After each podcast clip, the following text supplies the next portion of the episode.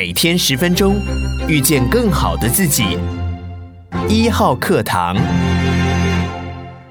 大家好，我是丁雪文。时间很快啊、哦，又到了每一周跟大家看一看过去一周，我个人觉得比较重要的财经新闻。那在今天节目之前，我要先特别感谢有一些听众啊、哦，在我们的这个 podcast 上面留言啊，包括 Sweetie 和苏神，谢谢你们的鼓励啊、哦。那这个对我来说也是很重要的动力。那今天我要跟大家分享的两则新闻呢、哦，第一则是五月五号，我们看到美国股市创下了二零二零年以来最差的单日表现，道琼斯下跌了一千零六十三点，那 Nasdaq 也下跌了。百分之五哦，那在短短二十四个小时之前还是大涨的，为什么就大跌？今年的金融市场确实看起来是上冲下洗。第二则新闻是四月三十号哦，三年以来第一次线下的巴菲特股东大会，总算啊在 Omaha 顺利的举行，有六小时的会议，那里面谈了很多东西，包括投资理念啊、持仓变动啊，他会不会卸任，还有人生哲学。我觉得对于现在扑朔迷离的金融市场来说，也是有一些启示哦。首先，第一则新闻有关全世界股市的上冲下洗。我要引述的是《伦敦金融时报》，它的标题写的是 “Nasdaq 下跌百分之五”，那是二零二零年以来的最大跌幅。CNBC 的标题写的则是道琼斯平均暴跌一千点以上，也是二零二零年以来最糟糕的一天。Nasdaq 同时下跌百分之五。经济学人的标题则写的是美国联总会 FED 正在引起金融市场的动荡啊。事实上，我们看到啊。美国的联准会五月四号真的跟大家预期差不多哦，本来大家预期三码，就它升了两码，所以呢，当天其实股市大涨。不过二十四小时之后，大家也不知道为什么，可能大家感觉到通货膨胀的阴影还是在，突然开始下杀。所以二零二二年的股市确实如惊弓之鸟，甚至我们看到被称为恐慌指数的芝加哥期权交易所的波动率啊，VIX 也飙涨了百分之二十二点七四，到达三十一点二哦，代表其实市场非常的恐慌。那很有趣的是，今年四月啊，美国一个很有名的避险基金叫 Tiger Fund 啊，Tiger Fund 呢，在今年亏损百分之十五点二，前四个月亏损百分之四十三点七，创下了美国对冲基金的最大亏损，哇，很惨。那另外呢，还有知名的投资人比尔·格里啊，他在推特上表示，整个一代的美国企业家和科技投资人在二零二一年以来过分 enjoy 在牛市里面，已经忘记这个市场其实是会回答的。那我们也马上看到 Amazon 创始人 Jeff Bezos 就在下面回应说，不管去年的牛市多了不起，市场已经开始对你发出教训啊。那最近最引起华尔街整个注意的，其实是一个很有名的一个投资人，叫 Samantha l a d u k。他为什么很有名？因为他在二零二零年夏天就预言，当时整个市场才开始飙涨啊。他说，债券市场的涨势会终结，通货膨胀很黏人。二零二一年的能源表现超越科技股，哇，这个人全部猜中了。那 l a d u k 怎么看未来一段时间的全世界股市，尤其美国呢？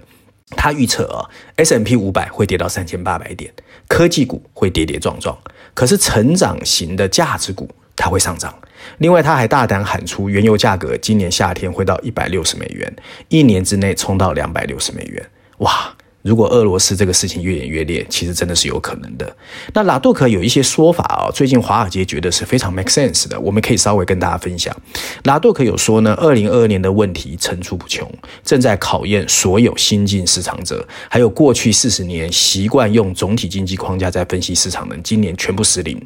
而所谓的 taper tantrum 以后，大家都在关心所谓的 Fed put，就是反正 FED 一定会入场干预这件事情，也会越来越没有效果。那他觉得整个市场其实现在还没有到真正最痛苦的时候，因为有三高还没出现。所谓三高哪三高啊？油价走高，美元走高。公债殖利率走高，他觉得这种事情如果发生的话，其实整个市场会更糟糕。那当然，他觉得通货膨胀大概在啊、呃、年底之前会慢慢缓和。不过，确实我们现在面临的其实是有史以来非常难以预测的二零二二年。那至于通货膨胀啊，华尔街有很多分析师是预测未来一年到一年半应该会慢慢缓和。那拉杜克的看法相反，他觉得油价会继续攀高，所以到底谁是谁非哦，可能还要观察。那随着全球央行正在跟过去一代人从来没有遇到过的这种通货膨胀的上涨啊对抗。那其实整个市场正在扭转。五月四号呢，虽然美国的 FED 它只提高了半个百分点，就是两码，可是很多的央行啊还是坐立难安。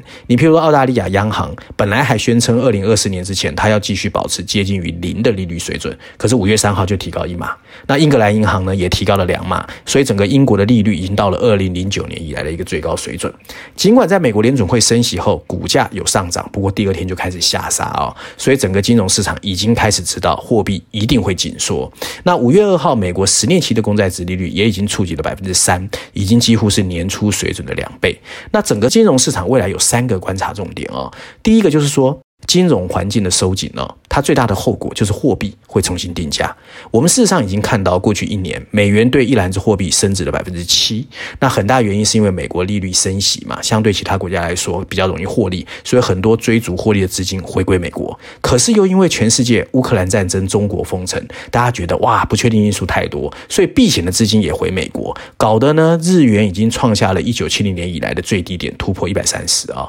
那第二个观察重点就是风险溢价的增长，因为呢，投资人担担心经济形势中的陷阱太多了，所以当价格变得难以预测的时候，通货膨胀风险溢价就会上升，而目前已经到达了一九九四年以来的最高水准，所以我们看到美国公债的流动性哦，已经在减少。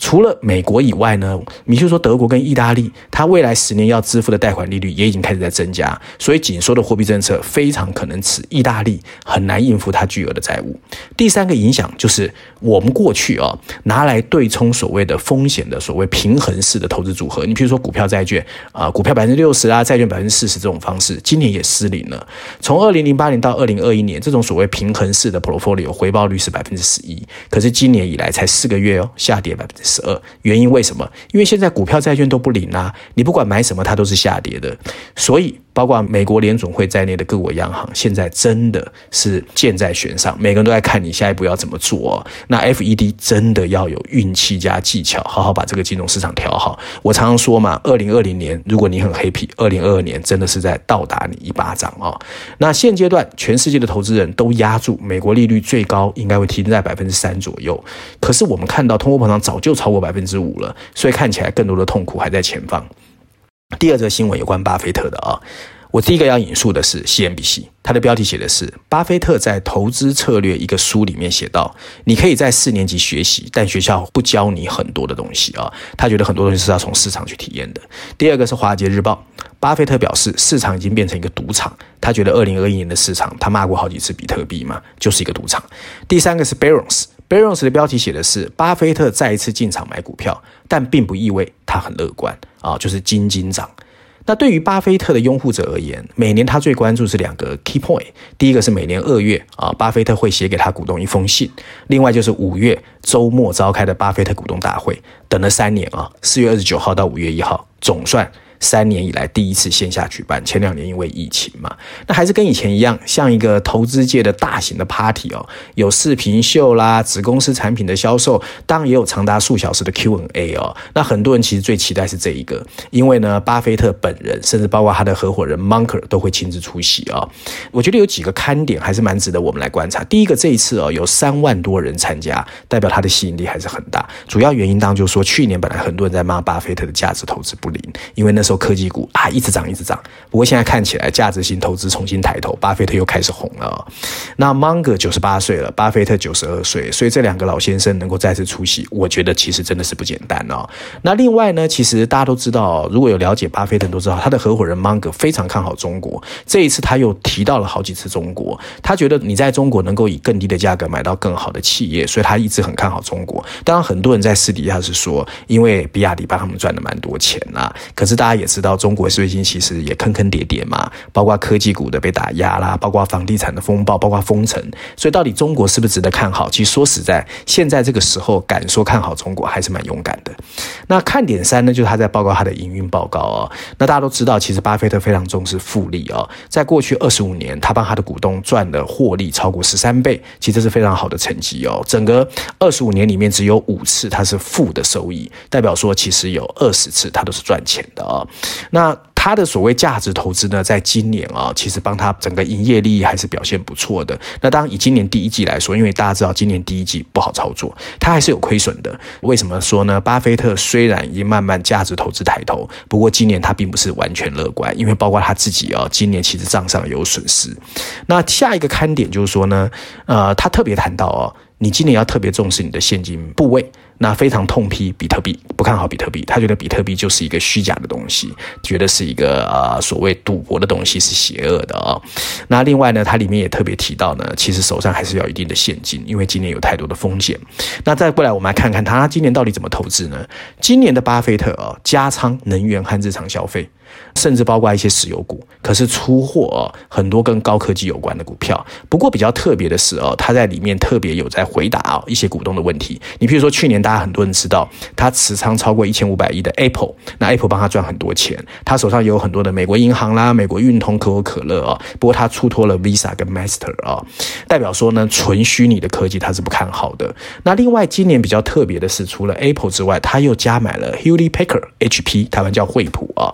那他主要回答是说呢，我为什么买惠普呢？因为它的自由现金流非常充足，还有营收增长很稳定，最重要它股价被低估，还有很重要，他们非常欣赏它新的 CEO 哦，所以呢，代表说他其实并没有完全放弃科技股，可是他更在乎的是稳健传统的科技股啊。那谈到苹果，当然他谈过很多次，我也就不多说了。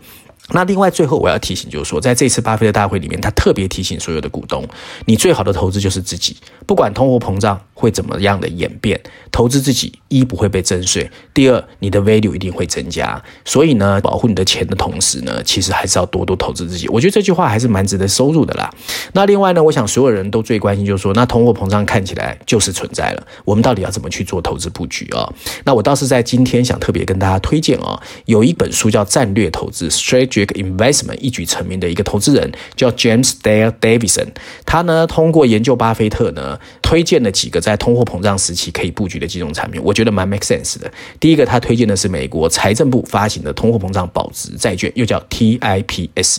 这个债券很有意思哦，它是每六个月分息一次，那发行期限五年、十年、三十年，被公认是现在在通货膨胀时期全世界最好、最安全的一个投资产品啊。第二个是浮动利率债券，也就是说呢，其实你如果买固定利率债券，因为在升息嘛，利率会往上走，你肯定会赔，因为利率升息，债券贬值啊，所以他建议你去买一些浮动利率债券，那可能很难买，因为债券市场很多时候是企业在做的，那你可以通过 ETF，因为 ETF 拥有各式各样的债券，也可以分散风险。那另外呢，在所谓的通货膨胀时期，他推荐了几个，我觉得蛮 make sense 的。有研究金融市场都知道，第一个当就是房地产，因为房地产抗通膨。第二个股票，你不要以为股票崩崩跌跌，但是你要会像巴菲特一样选股票，因为如果通货膨胀代表产品的价格可以上升，那对于企业的获利，尤其是有固定现金流的企业是好的。所以股票其实也是抗通膨的一个产品。第五个当就是黄金啊，黄金我们在节目中谈过好几次，黄金现在欲罢不能。那黄金本来就是在一个紊乱时期最好的避险工具。那最后一个，我想提醒大家就是现金啊，你现金部位要像巴菲特讲的，你要保持一定的现金部位，因为今年真的风险跟不确定因素太多了。那照例，我今天还是要推荐最新一期《经济学》的封面故事啊。这一期《经济学》其实有两个封面议题，但我选的是全球版本啊。我们会在浅蓝的封底前看见的是一个撩起黑色背心的年轻男孩子，他戴着耳机。双手有智慧型手表和手环这些穿戴式的装置，而最形象的是腹部上面有六个各种健康情况的仪表板，那上面有两个补充大字啊，大字写的是 The Quantified Self 量化生活，那小字写的是数据可以怎么帮我们活得更久啊？那这次经济学用了六篇文章哦，因为有一个特别报道在科技期刊里面啊，那这六篇文章它主要是帮我们追踪了穿戴式科技正在怎么改变医疗保健产业的发展，包括智慧型手表，包括智慧型戒指。包括健身追踪器，甚至快速增长的电子配备贴片，还有所谓的可穿戴式的设备。已经超过了可以记录七千五百个生理和行为的特征，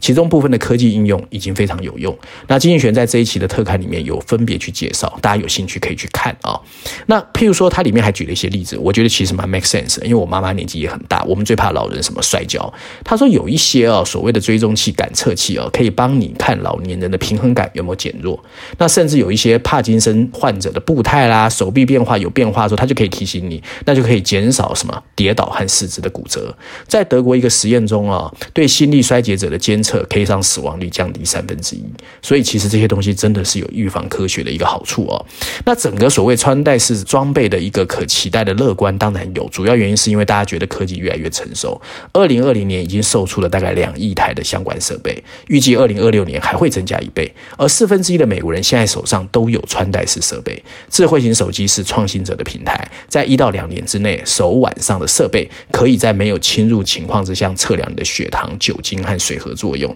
甚至包括各种炎症、肾和肝功能。所以呢，其实这真的非常有用。可是跟任何科技一样啊，在它真正成熟之前，也有隐忧。你譬如说，健康数据很有价值，可是会不会被人家盗用呢？包括保险公司、呃，设备制造商，甚至政府啊。那科技也可能无法惠及穷人，还有生活混乱的人。不过最令人担忧的是，官僚体系会不会阻碍这一个行程？那站在我的角度啊，我觉得呢，其实疫情过后，所有人肯定会更注意自己的健康。你看啊，不管是与病毒共存，或者是中国大陆的清零，其实我们的生活真的受到很大的影影响。我们唯一能做的事情，就照顾好自己的身体。我当然希望啊，这一次疫情发生，除了触发了所谓数位化的发展之外，我觉得我也希望大家的身体要自己学会怎么照顾，不是只能靠别人啊。以上就今天我想跟大家分享的内容。那如果大家喜欢我的节目，或觉得内容其实还不错听，麻烦大家给一号课堂按个赞哈。希望大家喜欢，我们下次见。